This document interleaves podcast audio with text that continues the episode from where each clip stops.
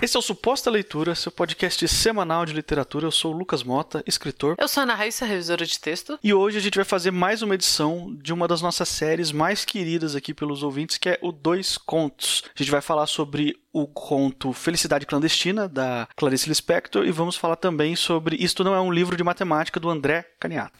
Depois dos recados.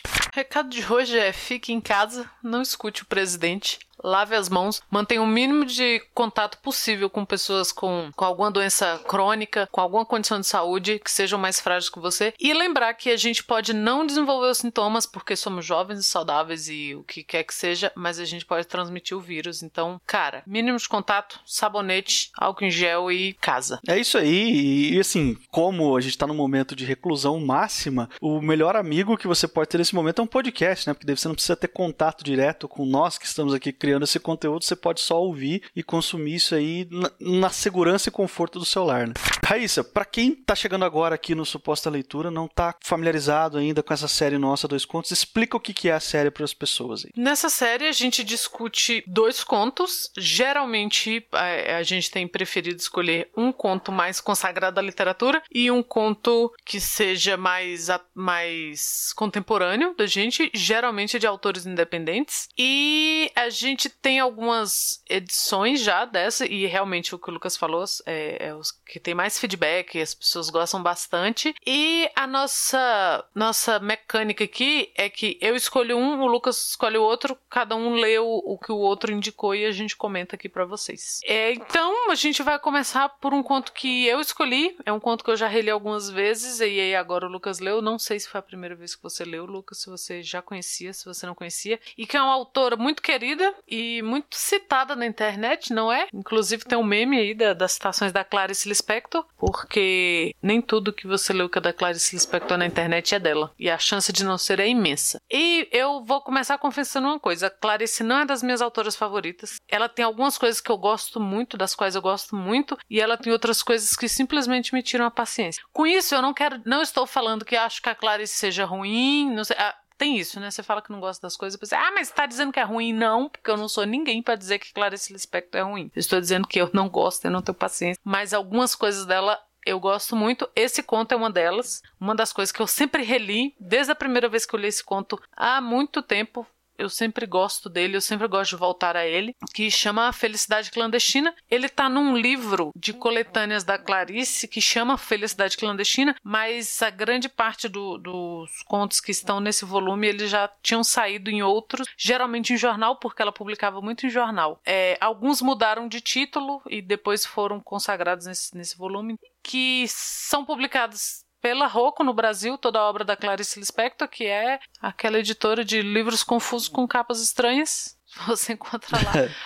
é muito fácil de achar na internet, mas pesquisem antes, assim. Se é aquilo mesmo, às vezes a gente vê que é, é um texto com, com outro nome, eu já encontrei também. E é como eu já disse, é um dos meus contos favoritos dela. E meus contos favoritos no, no geral, assim. E eu reli agora, quando a gente decidiu gravar essa, esse episódio, eu pensei nele por ser um dos meus contos favoritos e por saber o para saber o que o Lucas achou e inclusive o seu contato com ela. Eu não lembro da gente ter comentado sobre a Clarice de outras vezes. Nossa, muitas coisas para falar. Então, respondendo a sua primeira pergunta lá atrás, eu não tinha lido esse conto. Antes, foi a primeira vez que eu li. E, bom, já que estamos aqui no, no clima de de confissão, vamos logo falar de uma vez e, e, ser cancelado pela internet, porque eu também tenho problemas com a Clarice Lispector, tá? Suposta leitura vai ser devidamente cancelado por todos Nossa. os ouvintes depois disso. Vai. Mas o que acontece é o seguinte: eu não tenho muita familiaridade com a obra dela. Eu não li quase nada dela. Eu tentei ler um livro dela só, que é A Paixão Segundo GH, e não desceu nem, nem com reza. Não, não foi, gente. Desculpa, não gostei. E é a mesma, eu faço minhas as palavras da Raíssa, tipo, ela é uma autora é, muito competente, assim, deixou um legado muito importante para a literatura, mas não é para mim. Não é o tipo de coisa que eu gosto muito de ler e não consegui. E esse livro é um dos livros mais aclamados dela, né? A Paixão Segundo GH. O pessoal lembra muito dele. Então, é, eu acabei me afastando da autora por ter esse primeiro contato que não foi positivo. Só fui ter um, dar uma segunda chance agora que você pediu para eu ler esse conto e, para minha surpresa, eu gostei muito do. Eu achei ele, ele ele tem um, uma linguagem muito diferente do livro. Inclusive, Raíssa, você conhece esse livro que eu tô mencionando aqui? Conheço, li, porque fiz uma disciplina sobre ele, mas também não. Uh -uh. Eu, aliás, o, o livro mais famoso dela, que é o Hora da Estrela, eu reli. Eu já tinha lido quando eu era adolescente, eu reli um tempo desse também. Não... Cara, é engraçado. Eu tento entender o que é que eu sinto, mas é uma profunda falta de paciência. Não sei, não sei. Mas a Paixão do Segundo GH também eu lembro de não ter. Sabe, eu, eu não tenho não me dá vontade de continuar a leitura. Chega uma hora que, que eu fico só, ai, ah, mas chega, né? A gente vai ser cancelado duplamente. Então, por que, que eu perguntei se você conhecia esse livro? Porque lendo esse conto que você recomendou, eu conheci um outro lado da Clarice aqui, que é uma linguagem muito mais simples, porque na, na Paixão Segundo GH é meio que uma prosa. É meio não, é uma prosa poética. Ela tenta realmente, faz um monte de experimentação é, com, a, com a linguagem, com a forma textual, e isso, assim, em alguns casos faz com que o texto se torne um texto mais difícil de se ler. E aqui no conto, eu fui ler o conto esperando isso, esperando uma coisa mais é, experimental e, e pronto para, ok, eu vou ter que realmente, sabe, quando você lê Kafka, por exemplo, que você tem que chegar sabendo que você vai ter que botar o cérebro para funcionar ali, que é um negócio assim totalmente é, fora da curva, né? Mas não, eu encontrei um conto completamente uma linguagem simples e a proposta completamente diferente do livro que eu tinha tido contato dela. E eu não quero né, entregar o final aqui para os ouvintes que talvez não conheçam conto, que a intenção dessa série aqui é sempre incentivar a leitura de contos, né? Mas o final, para mim, é uma aula de escrita de como você adiciona uma camada a mais em uma história de ficção. Só que ela faz isso da maneira mais, assim, na cara possível, sem, só que sem ser, sem ser banal, sem ser clichê sabe? Ela, ela usa a própria narração para falar assim, ó, e isso aqui, na verdade, era aquilo ali, entendeu? E aí, isso é tão, assim, eu achei tão elegante a forma como ela traz essa revelação, que até então eu tava consumindo a história, achando uma história ok, uma história legal, gostosa de ler, mas nada de especial. Mas esse último parágrafo, eu falei, ok, tá aqui a razão pela qual a Raíssa me mandou esse conto. É isso, entendeu? E é interessante porque desde a primeira vez que eu li, claro, quando eu li, eu era muito mais nova e eu não tinha essa maturidade para perceber isso da Clarice, né, da, da do que a, a escrita dela entrega. E eu fui muito pelo roteiro, assim, da história. Então eu, eu senti a agonia daquela menina, assim, do. Porque, né, a história é a seguinte: tem uma, uma moça uma menina ainda, ela não, é, não, chega a ser moça, e ela estuda numa escola onde ela tem uma colega que é filha do dono da livraria. E diferente dos outros colegas que não têm grana para comprar livros e que gostam muito de ler, pelo que ela fala, todos, todos eles gostam muito de ler. Essa menina, que é a filha do dono da livraria, ela não gosta, mas ela sabe que todo mundo inveja ela por ser filha do dono da livraria. Então ela é bem cruelzinha assim com os colegas de, sabe, todo mundo espera ganhar um livro de presente e ganha um cartão, coisas desse tipo. E eu meio que de primeiro eu tive uma identificação com essa criança que lia livros emprestados, porque primeiro não se comprava livros. Hoje em dia você tem essa cultura, né? É, o livro tá embora não seja um produto acessível, tão acessível, ainda é mais acessível do que era. Então, e eu não fui uma criança que tinha, li tinha livros em casa, mas não eram livros de presente, aquele livro que você podia se, se dispor dele. Eram livros. A, gente tinha muito carteirinha da biblioteca, a gente sempre leu muito em casa, mas era assim: a minha mãe buscava livros na biblioteca pra gente, ou é, sabe, é, era sempre uma troca, não tinha um acúmulo de livros. Se ganhava um livro e, e, e lia, passava para frente e tal. Então a gente não tinha a cultura de ter uma biblioteca em casa ou uma pequena coleção de livros. E então eu sempre fui uma leitora de, de, de, biblioteca. E eu me identifiquei muito com isso, de, de você querer ler um livro, sabe? E tá esperando ali alguém te emprestar, ou esse livro ficar disponível na biblioteca e tal. Então, a minha primeira identificação foi, foi com isso. E aí, com o tempo, você vai relendo e você vai percebendo essas camadas que o Lucas falou. Porque tem e é, eles são muito são sutis, mas não são intri é, é, intrincados ou difíceis de você encontrar. E ela conversa muito com a sua experiência de leitor. Então, quando você é um, um leitor criança, que era o meu caso, e depois você vai amadurecendo. E isso é o que é o mais sensacional desse conto. É, é como você vai, à medida que você relê e você vai ficando mais velho, você vai acessando essas camadas do conto. E o conto que eu trouxe hoje aqui é mais um conto do André Caniato que se chama Isto Não é um Livro de Matemática. Por que, que eu falo que é mais um conto? Porque lá no Suposta Leitura número 12, a gente já falou de um conto dele, A Folia dos Mortos, também num episódio do Dois Contos. Assim, a sinopse desse conto é a mais assim simples possível. É basicamente um livro de colégio, um livro didático assim, com de, de matemática, onde o, um aluno começou a escrever coisas nele, usar o livro como se fosse um diário e contar das coisas dele, dos sentimentos dele, desabafar ali no meio da aula, porque ele ficava entediado pelas aulas de matemática e queria fazer alguma coisa, né? E aí você vai descobrindo um, um pouco do que está acontecendo com esse adolescente aqui nesse momento. É, é, só isso que eu quero contar aqui. Eu queria dar mais espaço para você falar sobre esse conto e sua impressão de leitura, Raíssa, mas eu só vou colocar duas coisas. Tem duas razões pelas quais eu escolhi esse conto aqui para essa edição. Número um, é uma história assim voltada mais para o público adolescente e é mais uma vez mais uma prova de que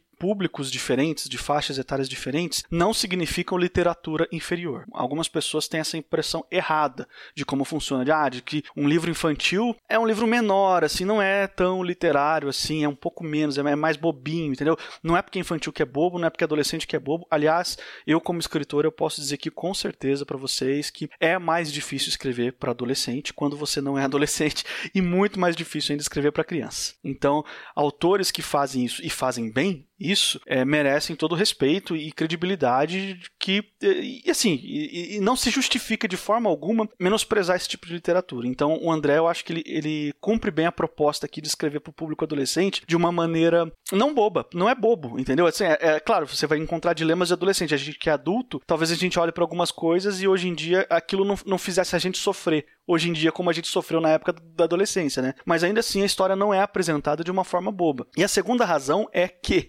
ele explora a linguagem. O que eu acabei de falar, que a Clarice Lispector fez lá na Paixão do, GH, segundo GH, ele faz aqui de um jeito muito diferente. Ele pega a linguagem de internet, de chat, de internet, assim, de WhatsApp, seja o que for, e outras coisas mais, e ele mistura na linguagem do adolescente que está escrevendo essa história aqui, né? Porque o protagonista que está relatando o diário dele, ele é um menino que quer ser escritor. Então ele está treinando para ser escritor, só que ele mistura a linguagem de internet total no meio da história. Então ele consegue usar um experimentalismo linguístico de uma maneira extremamente acessível. Para qualquer leitor com qualquer nível de experiência pode pegar isso aqui para ler e se identificar profundamente, gostar e aproveitar e, e, não se sentir distante do texto. Então essas são as duas razões pelas quais escolhi, mas agora eu quero ver a sua impressão, Raiz. Eu gostei muito da forma como ele trabalha a linguagem, sim. Eu acho que, que ele fez um trabalho muito bacana. Você consegue perceber ali que é um, um, um adolescente usando o caderno e riscando um livro e tal. Eu tenho muita dificuldade com, com coisa para adolescente, eu confesso, assim. Eu não sou uma leitora de YA. Ai, por causa da qualidade, por causa. Não, só não. Só não. Assim, eu não gosto de coisas de adolescente no geral.